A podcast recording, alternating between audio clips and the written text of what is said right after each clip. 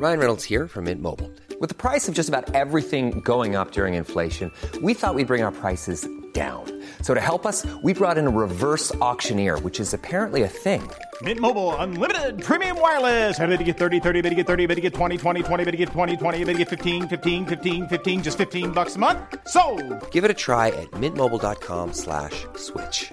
$45 upfront for three months plus taxes and fees. Promo for new customers for limited time. Unlimited more than 40 gigabytes per month. Slows. Full terms at mintmobile.com.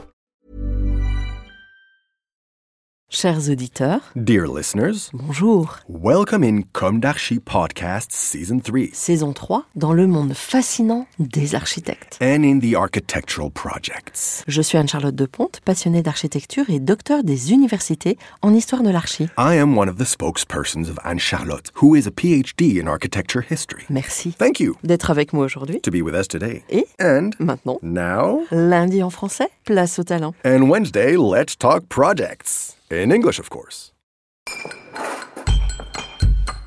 Bienvenue dans Comme d'Archi.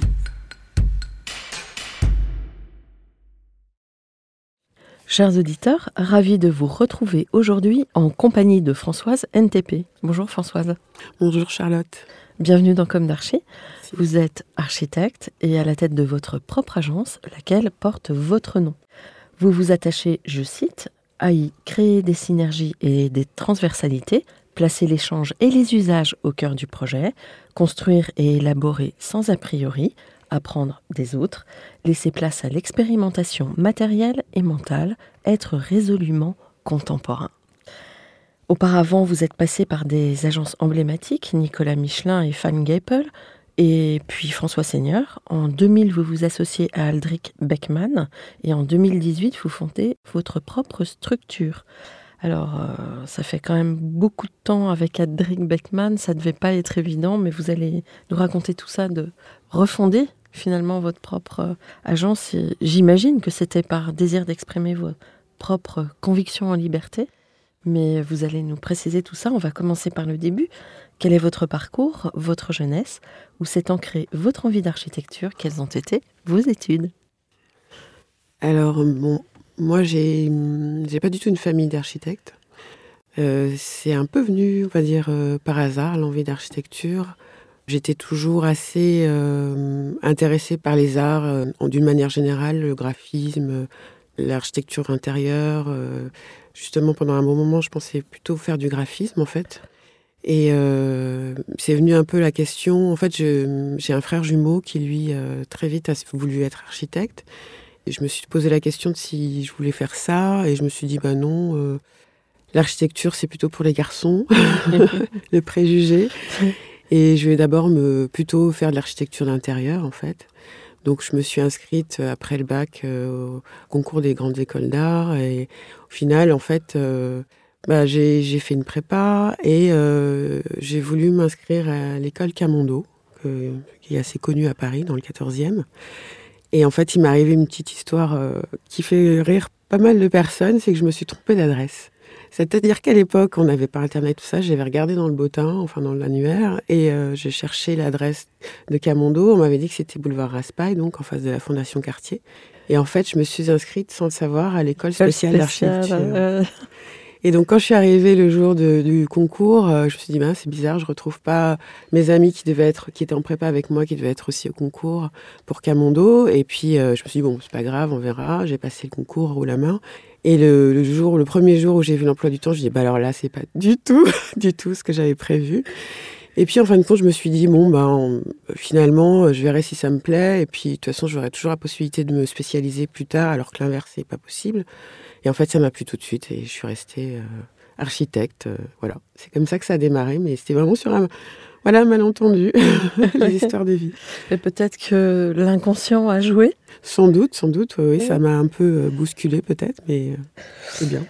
Et euh, donc, vous faites toutes vos études à l'école spéciale? Oui, oui, j'ai fait mes cinq ans d'études à l'école spéciale. Oui. Ouais. C'était vraiment une école euh, très, très, très bien. Enfin, en tout cas, à l'époque, j'ai pu rencontrer euh, beaucoup d'architectes de, renom, euh, notamment euh, Finn Geipel, euh, Ouais. après, après chez qui j'ai travaillé. Et c'était vraiment euh, des années euh, très, très intéressantes. Bon. Alors, quand et comment euh, vous avez commencé votre activité d'architecte Euh, J'ai parlé en premier de Nicolas Michelin. C'est la première agence dans laquelle vous êtes entré? Bah, en fait, oui. euh, bah, finalement, en fait, après mon diplôme, au départ, je savais pas trop quoi faire. Je voulais sans doute aller à l'étranger, en fait. J'avais des, des, des envies d'aller aux États-Unis. euh. et en fait, c'est Finn Geipel, qui était mon directeur de mémoire pour mon diplôme, qui m'a débauché au sortir du diplôme, qui m'a dit je t'embauche tout de suite. J'avais fait des stages déjà dans leur agence à l'époque, quand ça s'appelait. Ouais. Et donc, j'ai débarqué chez euh, Finn et Nicolas euh, juste après le diplôme et j'ai resté à peu près un an et demi euh, avec eux. Et puis euh, ap- après, c'est, on va dire, c'est plutôt Nicolas qui m'a mis, un- mis un peu le, pied à l'étrier en me disant ce serait bien que tu te mettes à ton compte, euh, tu commences à faire des choses pour toi. Donc, je me suis mise en libéral. Et à un moment donné, ils avaient plus trop de travail à me donner, donc j'ai cherché ailleurs. Et c'est là où j'ai rencontré en fait Aldric via une amie, une connaissance commune qui nous a mis en contact. D'accord. Et euh, Aldric sortait d'un- d'une autre école, j'imagine euh, Oui. Aldric, lui, il sortait de Paris-la-Seine. On se connaissait pas du tout donc euh, avant. Il, a- il a eu son diplôme un petit peu quelques deux ou trois ans avant moi. Et en fait, euh, lui, euh, quand je l'ai rencontré, il travaillait déjà euh, avec euh, François Seigneur, qui était un- aussi un de ses amis avec qui il a fait ses armes en fait, on va, on va dire pas mal euh, pendant ses études. Et euh, en fait, François avait développé une antenne euh, parisienne et cherchait euh, des partenaires et des collaborateurs pour euh, développer ses projets plutôt sur Paris et, les Hauts-de-France. Et en fait, voilà, j'ai rencontré Aldric comme ça, qui avait passé une annonce et qui cherchait quelqu'un pour renforcer l'équipe de l'époque où, on- quand je suis arrivée, en fait, finalement, on était trois parce qu'il y avait aussi un autre architecte qui était déjà, qui travaillait déjà avec Aldric, c'est Franck Vialet, qui a maintenant son agence aussi. Euh, voilà, donc on s'est retrouvés tous les trois et on a fait des, pas mal de projets pour François. Et puis, au bout d'un moment, pareil, bah, François avait plus trop de projets à nous donner. Donc, on a finalement commencé à travailler ensemble, à faire des, petits concours ensemble. Et, euh, on a fini par euh, en gagner. Donc, euh, c'est comme ça qu'on va dire, on, a commencé notre aventure. Mais on n'avait pas du tout prémédité quoi que ce soit. On s'était pas dit qu'on allait s'associer. Ou... Oui, alors justement, l'une de mes questions récurrentes dans Comme d'Archie est est-ce qu'aujourd'hui vous avez le sentiment d'avoir accompli ce que vous imaginiez à la sortie de l'école Bah, J'imaginais rien à la sortie de l'école.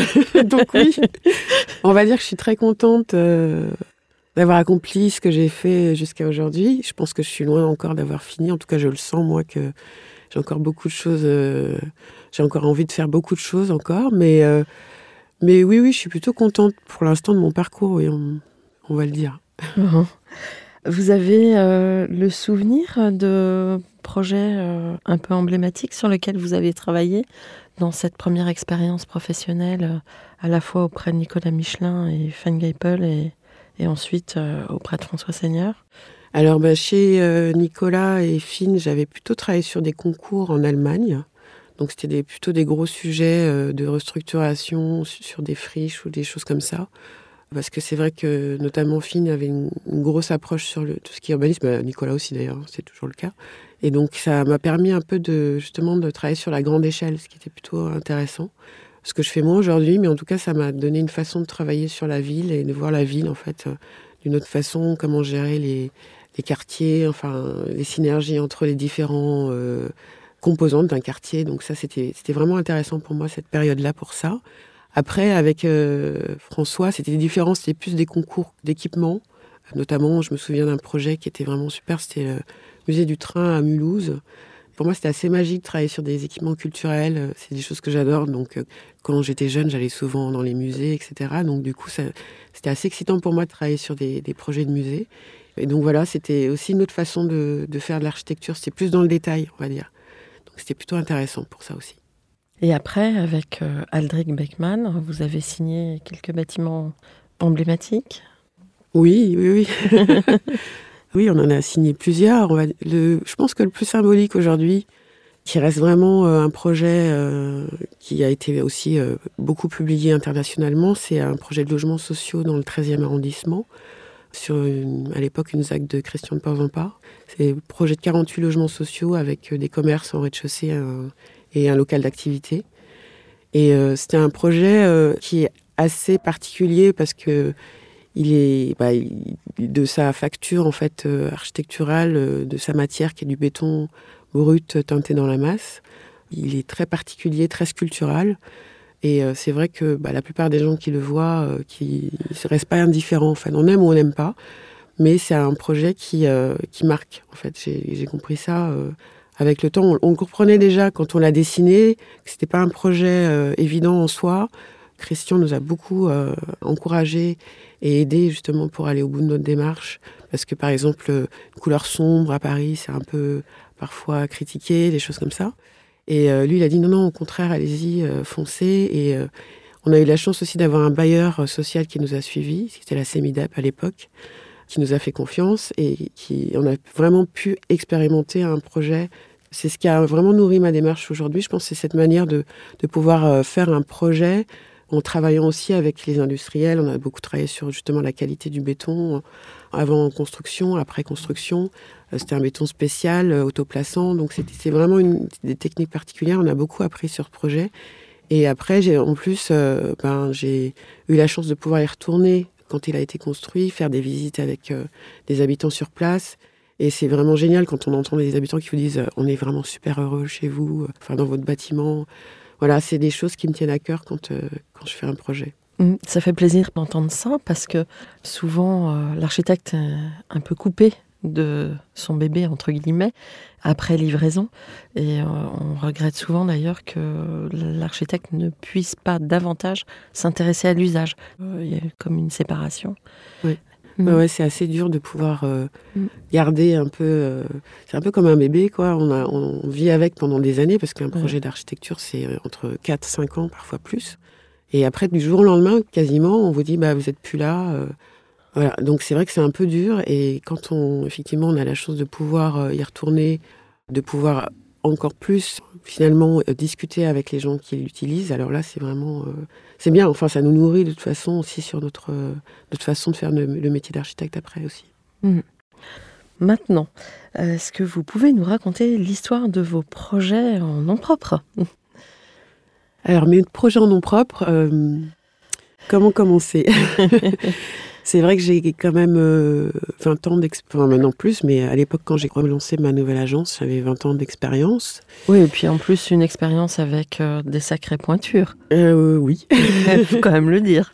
Et du coup, j'ai voulu effectivement faire ce pas de justement de prendre du recul et de, de savoir ce que j'avais envie de raconter aujourd'hui en tant qu'architecte, en tant que femme architecte, en tant que femme noire architecte. ça fait beaucoup de choses.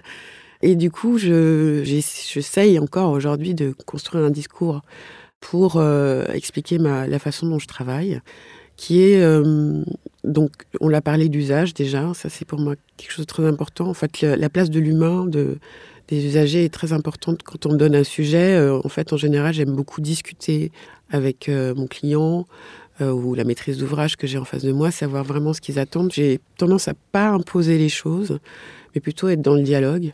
Et je trouve que ça marche plutôt bien en général. Ça permet de rassurer le, client, de voir qu'on maîtrise aussi euh, ce dont on parle. Et puis euh, j'apprends aussi en même temps avec eux parce qu'on bon, on est architecte, mais on ne sait pas forcément tout, euh, tous les tenants et aboutissants d'un programme qu'on nous donne, tous les usages. À chaque fois, c'est une nouvelle histoire. Et donc à chaque fois, il faut se réinventer. En tout cas, moi, j'essaye à chaque fois de me réinventer. Je veux dire que je fais ce qu'on appelle une architecture contextuelle ou une architecture située. Donc euh, c'est plutôt à chaque fois une réponse complètement différente à chaque proposition. Oui, comme une recette de cuisine, il y a plein d'ingrédients. Oui, c'est ça. Il faut mettre ensemble. Et après, ça donne pas toujours la même chose en fonction de ses qualités. Oui. Ouais, ouais, c'est pour moi c'est important de d'insister là-dessus, c'est de de comprendre que, en tout cas, moi, je suis pas du tout dans le systématisme ou dans la standardisation. Au contraire, j'aime beaucoup aller là où on m'attend pas, en tout cas chercher des choses un peu inattendues même parfois proposer des choses à mes clients euh, auxquelles ils n'auraient pas pensé en fait. Parfois ça marche, parfois ça marche pas. C'est des démarches un peu intellectuelles parfois qui sont pas toujours simples à, à mettre en place, mais euh, quand ça marche, c'est vraiment super intéressant. Après, il y a le côté euh, plus sensible de ma démarche où je je peux pas dire que j'ai une, démarche intellectuelle poussée, mais je travaille beaucoup sur la matière, par exemple, sur la qualité intrinsèque des matériaux. Et c'est quelque chose qui, pour moi, est très important parce que je trouve que, au-delà de la forme, en fait, on donne à vivre quand même des espaces dans leur matérialité, dans leur lumière, dans leur, dans leur euh, volume. Et je trouve que la matière, pour ça, a un rôle indispensable dans l'architecture. Donc c'est autant l'extérieur, donc les façades, que aussi l'intérieur. C'est un peu un lieu commun, mais on travaille quand même pour les autres.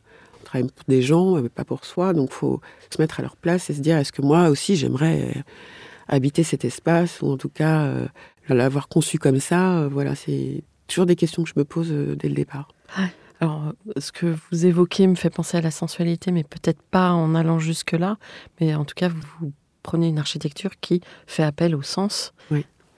Ouais, l'essence, beaucoup. Bah, c'est peut-être Ouais. aussi, c'est peut-être un peu la, la sensibilité que j'ai par rapport aussi à l'art, l'art contemporain ou la danse euh, contemporaine ou des choses comme ça. Je m'imprègne beaucoup de, de, de ça et du coup, je pense que forcément, ça influe sur ma façon de, de faire mon architecture aussi. Vous dansez? Non, Non j'aurais bien voulu, mais non, non, non, je danse dans, On ma, peut, on peut dans ma pas, salle de bain. Oui. mais- on peut pas tout faire. non, exactement, on peut pas être bon partout, comme on dit. Quel, euh, quel type de maîtrise d'ouvrage, euh, avec quel type de maîtrise d'ouvrage vous travaillez? Alors, je, je travaille avec tout type de maîtrise d'ouvrage. J'ai justement la chance, qui n'est pas forcément pratique, ou en tout cas simple en France, mais de ne pas être spécialisée. Donc, euh, je ne suis pas dans une case particulière, donc je travaille aussi bien pour des, des clients particuliers que pour euh, des bailleurs sociaux, de la promotion immobilière. Euh, voilà, enfin tout type de maîtrise d'ouvrage public, euh, ça dépend. Hmm. Vous pouvez nous parler de vos projets? Oui, bien sûr. Alors actuellement, enfin depuis que j'ai commencé, j'ai fait divers projets, mais j'ai une antenne que je suis en train de développer en Afrique. Voilà, c'était aussi un de mes souhaits, c'était de renouer un peu avec mes racines. J'ai quand même vécu en France, mais maintenant, enfin, j'ai de la famille. euh, je suis originaire du Cameroun, j'ai encore de la famille euh, là-bas. Et où au Cameroun? Bah, je suis originaire de Douala. Donc, euh, j'ai voulu, là, dans, dans ma nouvelle démarche, pouvoir apporter, en tout cas, mon, mon expérience ou mon savoir-faire aussi sur des projets en Afrique subsaharienne. Donc, j'ai des projets en- actuellement au Bénin. Je travaille hein, sur un gros projet de musée au Bénin. C'est pour la petite histoire d'ailleurs le musée qui accueillera les 26 œuvres qui ont été restituées par la France, les 26 œuvres du Quai Branly, qui a fait beaucoup de bruit là à la fin de l'année dernière. C'est un projet qui est en cours et c'est c'est un- le Bénin je connaissais pas du tout avant d'y être allé. Vraiment un pays génial. euh, Les gens sont super accueillants, enfin très généreux. Après c'est d'autres façons de travailler. Et du coup, ça m'a permis aussi de, quand je vous parlais d'architecture située et contextuelle, c'est de voilà de rentrer dans la matière à nouveau et de maintenant c'est beaucoup, on en parle beaucoup aujourd'hui, mais travailler sur des, matériaux biosourcés, donc la terre notamment, parce que c'est vraiment c'est un projet qui est situé en plus dans un site qui est classé au patrimoine mondial UNESCO, et donc il y a une forte euh, composante en terre. Et donc euh, l'idée de mon projet, c'est de travailler évidemment avec euh, les artisans locaux et travailler sur le savoir-faire local de, de la terre, la brique de terre compressée, des choses comme ça. Et en même temps apporter une, touche, enfin une architecture contemporaine, c'est-à-dire c'est pas être dans le mimétisme du, contexte et donc du site des palais royaux des rois du Dahomey, mais c'est plutôt de, réinterpréter à ma manière leur parcours, parce que c'est un musée qui va raconter l'histoire de ces dynasties de rois et les Amazones, donc qui étaient les guerrières et les défenseuses des rois. Et donc en fait, mon projet se situe sur un site qui s'appelle la Cour des Amazones, donc qui est très symbolique. Et l'idée, c'était justement de donner euh, une nouvelle image en fait de cette histoire aujourd'hui et pour les futures générations aussi. Et donc c'est raconter en fait pour les, jeunes d'aujourd'hui en fait l'histoire de ces dynasties qui s'est un peu perdue, même si au Bénin ils ont ils sont très proches de leur culture, de leur surtout de leurs rituels, mais euh, c'est vrai qu'ils sont un peu détachés, même d'une manière générale en Afrique subsaharienne, on s'est un peu détaché de de son histoire euh, qui est devenue un peu négative sur tout ce qui est euh, notamment en architecture, je parle hein, surtout hein, sur euh, la construction traditionnelle vernaculaire. Voilà, c'est des choses que, que les gens rejettent beaucoup. Et en fait, aujourd'hui, il y a tout un travail qui est à refaire de, de réappropriation de ces, de ces savoir-faire sans refaire du vernaculaire. En tout cas, moi, c'est pas ce que je veux faire. C'est au contraire faire une sorte de symbiose entre une architecture traditionnelle et une architecture dite plus moderne contemporaine. Ce qui est extraordinaire dans ces techniques ancestrales, c'est justement euh, cette matérialité très forte qu'on peut euh, réinvestir dans le champ de l'architecture contemporaine. Exactement, c'est tout l'intérêt de ça en tout cas. Ouais. Moi, j'ai, enfin là, j'en suis encore aux études, mais j'ai hâte de voir la matière euh, faite sur place. Ouais, surgir. Ouais. Vous, aurez les... vous pourrez aller sur place, euh, suivre. euh, Ah oui, oui, au Oui, contraire, bah, j'y suis déjà allée plusieurs fois. Euh, j'y vais régulièrement, de toute façon, pour voir mon client et faire l'état de, de l'avancée de mon dossier. Et évidemment, je serai sur place sur le chantier. Alors, évidemment, pas tous les mois, mais je vais y aller régulièrement pour euh, voir l'avancée du dossier. ouais, ouais. Alors là, vous avez choisi un bâtiment d'emblée très emblématique. Auriez-vous d'autres euh, références Oui, oui, j'ai des choses évoquer? complètement autre. Alors, par exemple, donc je, je continue toujours évidemment à travailler en France. Et donc là, actuellement, je travaille sur un projet à Bordeaux pour faire des, maisons euh, en bois, en fait. Des maisons individuelles groupées, mais euh, totalement en ossature bois et bardage bois.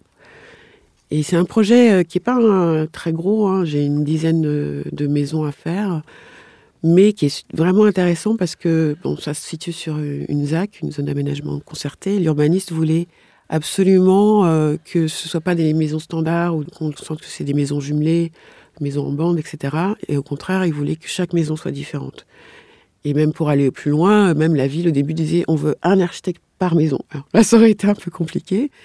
Ils ont dit bon non, on va essayer quand même de simplifier les choses pour aller plus vite. Et donc, euh, en fait, on est deux agences à travailler sur ce projet. Il y a, en tout, il y a 22 maisons. Donc moi, j'ai 10 maisons. Et, euh, et en fait, euh, ce qui est compliqué, c'est que c'est pas forcément un gros projet, mais à chaque fois, c'est un, projet dans un projet. C'est-à-dire qu'on a 10 projets, en fait, dans un seul. Et euh, mine de rien, c'est une démarche qui est pas simple, parce qu'à chaque fois, il faut se dire, on est un client différent. Et comment on- ce client pourrait vivre dans cette maison Et à chaque fois, il faut se reposer la question pour chaque maison, en se disant, ben, cette maison, il y aura tel type. On, voilà, on s'est fait des profils de- d'habitants. Dans l'autre maison, ça sera plutôt ci, plus de ça, il y aura du télétravail ou pas, il y aura une maison euh, avec une famille recomposée ou pas. Enfin voilà, on se pose des tas de questions qui sont actuelles. Et du coup, c'est vraiment intéressant et en même temps, il faut que tout ça soit harmonieux. L'idée, c'était de faire du vivre ensemble aussi. Ouais. Euh, Finalement, vous travaillez beaucoup sur les usages là dans ce projet. Oui, là, c'est complètement de l'usage, même euh, par rapport au- aux extérieurs. C'est-à-dire que dans la maison individuelle en France, l'idée du jardin euh, est très importante, par exemple. Et là, on n'a pas un jardin privé par maison, on a un jardin collectif. Donc c'est pareil, c'est à nouveau se poser la question de comment un, jardin collectif peut être euh, utilisé par plusieurs familles différentes et que ça marche.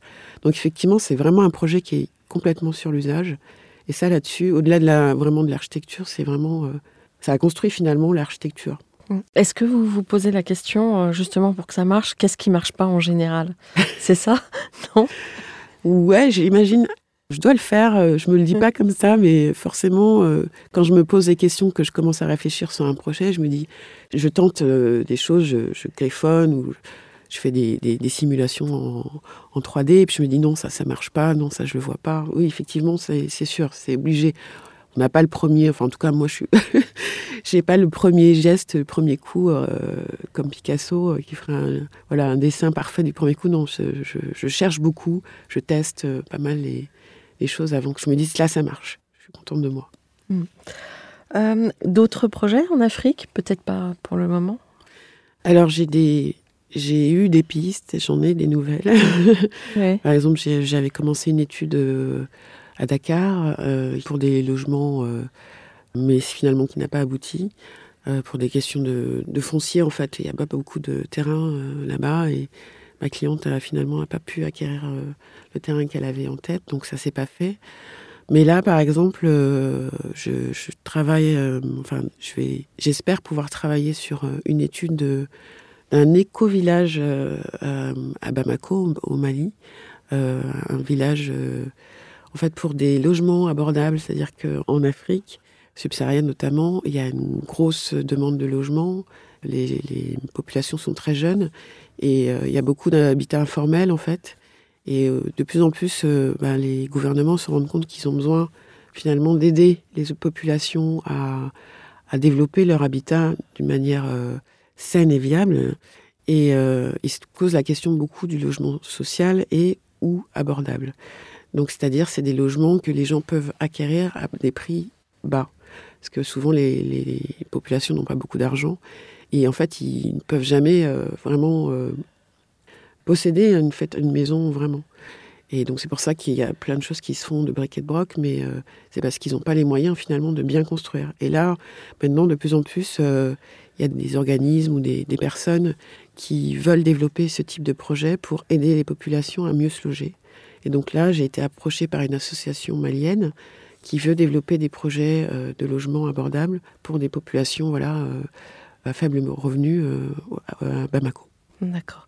Et euh, est-ce que les lois du foncier sont très euh, anarchiques ou est-ce que ça prend le chemin de, la culture euh, européenne, ce qui n'est pas forcément une bonne chose? Ouais, ça dépend. Il faut voir comment c'est. C'est beaucoup plus réglementé qu'à une époque. Oui. Il y a toujours eu quand même, malgré tout, un suivi foncier sur les, les, actes de propriété des terrains de, des personnes, mais après, c'est vrai que parfois on arrive à se dire, enfin à trouver qu'il y avait un, deux, trois mêmes propriétaires sur un même terrain, ce qui n'est pas toujours très, enfin, qui n'était pas normal. Et euh, là, c'est en train de, de, changer. Effectivement, les choses sont un peu plus, on va dire, carrées, plus régulées. Les administrations font plus attention sur les permis de construire qui sont déposés, etc. Donc il y a un suivi qui est en train d'être mis en place petit à petit euh, dans pas mal de pays pour que les choses soient plus claires et qu'après il y a une vraie gestion finalement de la ville, parce que ça commence par là. Si on ne sait pas quel foncier, à qui appartient le foncier, comment il est géré et par qui, ben, effectivement, ça devient complètement anarchique et la ville peut rien faire. Enfin, ça... Et puis pour un architecte, c'est pas très sécurisant non plus. De s'inscrire en tout cas dans une pérennité, c'est pas très facile. Ah oui. Après, moi, je, bon, ouais. je suis pas non plus. Euh, oui, certes, je serais contente que mes bâtiments puissent vivre 100 ans, mais je suis pas à, à tout prix euh, à me dire euh, il faut pas qu'on touche à mon bâtiment. Au oui. contraire, moi j'aime bien que les choses Soit évoluent dans le temps et changent, et même je, je, je, plaide au vieillissement des matériaux. Enfin, c'est des choses un peu particulières.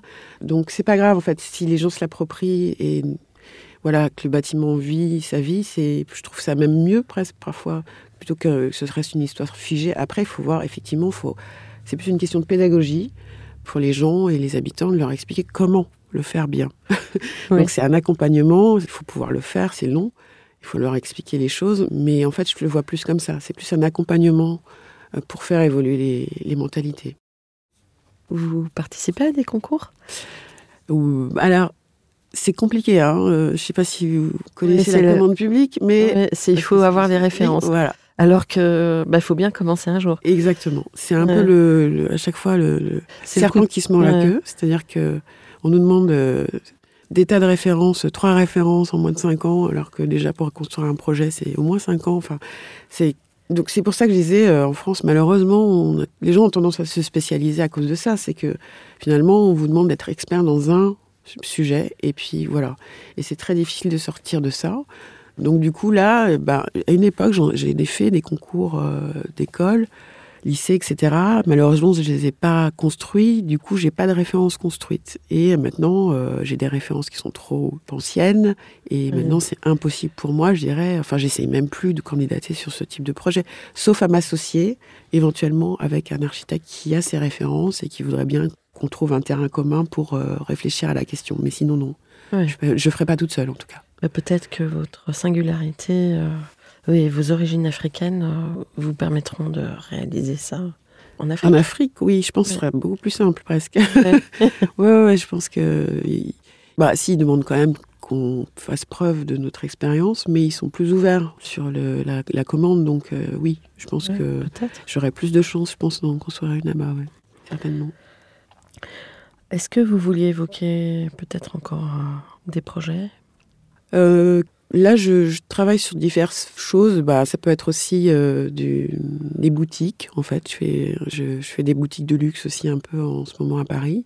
J'ai travaillé euh, sur quoi dernièrement? Là, je fais une extension d'une maison individuelle à Saint-Jean-de-Mont. Voilà, donc c'est assez variable en fonction de, de ce qu'on peut me proposer aussi.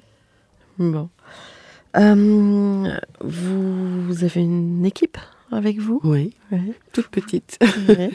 Étant donné que je suis repartie euh, presque, on va dire, de zéro. Donc là, on est à ce moment, on est trois, mmh. trois personnes. Mmh. On sait que le milieu de l'architecture est très masculin, en tout cas dans sa phase opérationnelle, oui, après l'école, parce que, ça, parce que les oui. rapports sont inversés. Quand on est une femme noire dans le milieu de l'architecture, est-ce que euh, vous estimez avoir rencontré euh, des difficultés, euh, enfin ou des injustices, ou est-ce que vous estimez que finalement vous avez eu un, vous avez réussi à tirer votre épingle du jeu, sachant quand même que vous avez été accompagné dès le départ par des personnalités euh, fortes? Oui. Mm. Oui, je peux pas te dire euh, que j'ai vraiment souffert de ça ou j'ai été stigmatisée ou autre. Non, non, non. Je... En fait, là, c'est toujours la même question. Je, je, je, je fais partie notamment aussi d'un groupe de réflexion sur la question justement des femmes dans l'architecture, etc. Et euh, on est toujours à chaque fois à se dire, mais euh, c'est un sujet qui devrait même pas exister. Enfin, Ouais. normalement, on devrait être d'abord reconnu pour notre travail et pas pour le fait qu'on est une femme ou voilà qu'on soit Ouais. d'une race différente ou, ou autre. Donc c'est vrai que malgré tout, moi je dois le dire, ça me donne de la visibilité hein, parce qu'il y a peu de femmes architectes noires euh, en France et en Europe. Aux États-Unis, il y en a plus, mais elles sont plus dans ce qu'on appelle les firms, les grosses, les grosses agences. C'est d'autres façons de travailler. Mais en tout cas, des femmes euh, qui sont à la tête de leur agence, il y en a très peu. Et des femmes noires encore moins. Donc du coup, c'est vrai que j'ai un peu un profil atypique dans le paysage pour ça. Et qu'on me remarque et que même je deviens même parfois euh, assez modestement un modèle pour certaines. Donc, euh, donc je suis plutôt contente au contraire de, de dire que ça peut faire avancer euh, les choses et que on peut, voilà, on peut y arriver malgré tout. Oui, justement, euh, Ingrid Taillandier Oui. parlait de cette nécessité d'avoir des modèles pour les jeunes femmes qui Ouais. entrent à l'école. Oui, elle a, elle a C'est- vraiment complètement raison. Bah oui, oui, j'espère en tout cas aider à ce que ça continue d'évoluer, ça change. hein. Il y a de plus en plus quand même de d'architectes femmes euh, qui se mettent à leur compte euh, plus rapidement qu'avant. Mais évidemment, effectivement, il y a encore un déséquilibre aujourd'hui. Bon, je sais qu'elle avait râlé sur le les prix Najap là où on voyait euh, sur la photo Oui, il y avait tout. Il y quasiment a eu. que des garçons. Enfin, c'était, c'est vrai que c'était assez troublant. Bon, on espère qu'un jour ça sera l'inverse ou pas. D'ailleurs, je sais Ouais. pas si ça sera mieux en fait. Il faut que les choses se, se fassent naturellement Ouais, ouais, et sans injustice. c'est surtout ça. Ouais, Bon, c'est ce qu'on. après. euh. Comment imaginez-vous le futur? Ah oui, la question. le futur. Alors, Dans le gros bazar ambiant, parce que c'est quand même un peu. euh, c'est ouais, oui, c'est Ouais. complexe. Bah justement, moi, je pense que ce sera tout aussi complexe en fait. Il y aura d'autres défis, il y aura d'autres sujets, mais il n'y a pas de raison que ce soit plus simple. Enfin, y a jamais, ça n'a jamais été simple en fait. De toute façon, la, Oui, chaque époque a chaque ses- époque a ses problèmes, a ses défis à relever. Donc voilà, le futur, il sera, j'espère quand même optimiste, qu'on arrivera à, à gérer certains problèmes qu'on a aujourd'hui, euh, mais il y en aura d'autres, je suis sûre. Donc euh, ça sera complexe. Ça sera, voilà, moi je dirais que ça sera complexe. Et pour vous, pour votre agence? Bah, j'espère que ça sera euh, prolifique. en tout cas que que je serai toujours. Oui, oui, non, mais bah, là, on sait pas de quoi la vie est faite, mais en tout cas que je serai toujours aussi euh, passionnée par mon travail et que j'aurai aussi la chance toujours d'avoir accès à des, projets intéressants parce que c'est un peu ça euh, que j'ai aujourd'hui. J'ai quand même la chance d'avoir des projets intéressants. C'est pas facile, mais je dis pas que je, je me donne le luxe parfois d'en refuser, mais quand il y a des choses que je sens pas, euh, je le fais pas parce que bon, il faut. C'est vrai qu'il faut gagner son gagne-pain, mais mais il y a des moments, euh, on, on- on s'y perd, enfin on perd son âme quoi, à faire des choses dans lesquelles on se reconnaît pas. Donc moi j'espère que bah, voilà, dans le futur je serai toujours contente des projets que je fais et qui seront toujours aussi ambitieux surtout. Quel conseil donneriez-vous aux étudiants en architecture d'aujourd'hui? Il faut s'accrocher. C'est un métier, euh, l'architecture, qui est très exigeant, qui est assez dur finalement. Il faut apprendre aussi euh, à être chef d'entreprise, euh, à faire du DRH, euh, à faire plein de choses qui sont annexes à notre métier. À connaître le droit aussi À connaître le droit. Oh là, on Oui. donne encore plus, de plus en plus, ouais, ça c'est sûr. Donc c'est, il faut pas s'endormir. En tout cas, je leur dirais, euh, faut être curieux, faut rester curieux, faut être surtout très ambitieux et exigeant. Euh, mais il faut pas avoir peur. Par contre, faut, ouais, c'est ça. Il faut pas avoir peur. C'est-à-dire, il faut oser proposer des, choses. Moi, comme je suis beaucoup dans l'expérimentation, je trouve que c'est bien de pas être sur ses- rester sur ses acquis et du coup euh, toujours proposer des, des pas s'endormir, toujours proposer des nouvelles choses. Voilà. Après, c'est ma démarche. hein. Il y en a qui aiment bien rester dans dans des choses euh, qu'ils maîtrisent et qui ne bougeront plus. Moi, c'est pas du tout ça. Je me remets tout le temps en question, donc. euh, Vous auriez un projet de rêve? Euh, non, en fait, c'est une question compliquée. À chaque fois qu'on me la pose, je peux pas dire que j'ai un projet de rêve. Si on vous la pose, c'est que vous êtes inspirante. Ouais, c'est ça, peut-être. Ce serait, peut-être mieux dans ce sens-là, ouais. Ouais. Euh, mais euh, non, j'ai pas de projet de rêve. Il y a peut-être des projets que je ferai pas, mais par exemple des prisons, des choses comme ça, je me sens pas très à l'aise dans ce genre de, de sujet. Mais après, euh, non, non, j'ai pas de projet de rêve. Je m'épanouis, j'espère, dans tout type de projet. Ok. Un mot de la fin? Vous avez peut-être un message passé? Non, en fait, euh, bah, en fait, c'est vrai que le, les- le métier d'architecte est, est, on va dire, peu ou pas mal connu du grand public. En plus, nous, on a une façon de s'exprimer, souvent un jargon qui est pas facile, forcément, à- voilà, envers le grand public. Donc, c'est bien ait qu'on ait un relais, voilà, de, tel que vous le faites aujourd'hui, pour montrer la diversité déjà des architectes, de leur façon de travailler, leur façon de penser. Et je pense que faut, ouais, il faudrait qu'il y en ait plus, en fait. Ouais. Bah, c'est pour ça que je m'y accroche. Bravo, bravo. Avec Merci. beaucoup de ténacité, je crois, et je suis bien accompagnée. Mais en effet, ce qu'il faut que le grand public comprenne, c'est que l'architecture fait partie de notre quotidien. Ils semblent souvent en colère Oui. euh, envers les architectes, mais en fait, il y a un espèce de fossé. Et je pense que de rendre votre parole accessible, que les gens comprennent que vous êtes euh, des gens comme, euh, Comme tout à tout le monde, chacun, ouais. et euh, que voilà le, les grandes stars architectes euh, de toute façon c'était ça même toujours même si ça a été une mode à un moment donné c'est un peu une illusion Ouais. parce que les grands cabinets ils ont plein plein plein de compétences qui travaillent avec eux Exactement. Ouais. Non, non, c'est vrai que bah, les architectes, c'est des, oui, des, des gens qui sont là au quotidien, en fait, Ouais. et dans le quotidien des gens. Et en fait, on a tendance à oublier aussi, euh, finalement, la responsabilité qu'on a tous les jours en, euh, envers la société. Quoi. On, a, on a un métier qui est très social, parfois politique. euh, donc, euh, c'est vrai que je pense que les gens comprennent pas ça. C'est-à-dire que la, la dimension, euh, le fait qu'on qu'on soit en fait là pour les gens en fait et c'est vrai que souvent on- quand on parle des architectes c'est souvent parce qu'il y a un problème ou on a une image ou bien au contraire c'est l'artiste euh, Oui, qu'on voilà, encense qu'on il n'y a plus que tout, lui voilà mais l'architecte quotidien euh, qui voilà on le connaît pas on sait pas Ouais. ce qu'il fait et, et c'est la majorité la grosse majorité de, de, complètement de la profession aujourd'hui et qui œuvre tous les jours, qui se bat tous les jours, qui a pas beaucoup d'argent. Donc euh, c'est vrai que ça c'est important d'en parler. Il y a, il y, a, il y a un peu ce fossé effectivement euh, de la vision de l'architecte aujourd'hui, quoi. Et même pour les justement, on parlait des jeunes tout à l'heure, il faut qu'ils comprennent ça aussi, quoi. C'est-à-dire que le métier de l'architecte c'est un métier du quotidien avant tout, Mhm. vraiment. alors œuvrons Oui. pour, que- pour euh, nous emparer de ce quotidien non pas pour le subir Exactement. Merci infiniment, Françoise, pour votre Merci Charlotte. Témoignage euh, touchant. Voilà. Merci. Chers auditeurs, merci pour votre écoute. Rendez-vous la semaine prochaine pour un nouveau numéro en français.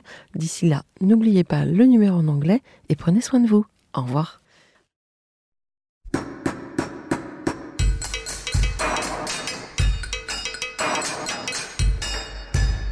Chers auditeurs, merci pour votre écoute. Merci à Julien Rebourg, réalisateur, qui nous accompagne sur la partie son. N'oubliez pas de retrouver nos sujets en avant-première sur Instagram à l'adresse at. Si vous aimez ce podcast, favorisez sa diffusion en lui donnant 5 étoiles sur Apple Podcast, plus un petit commentaire, ou sur votre plateforme de podcast favorite.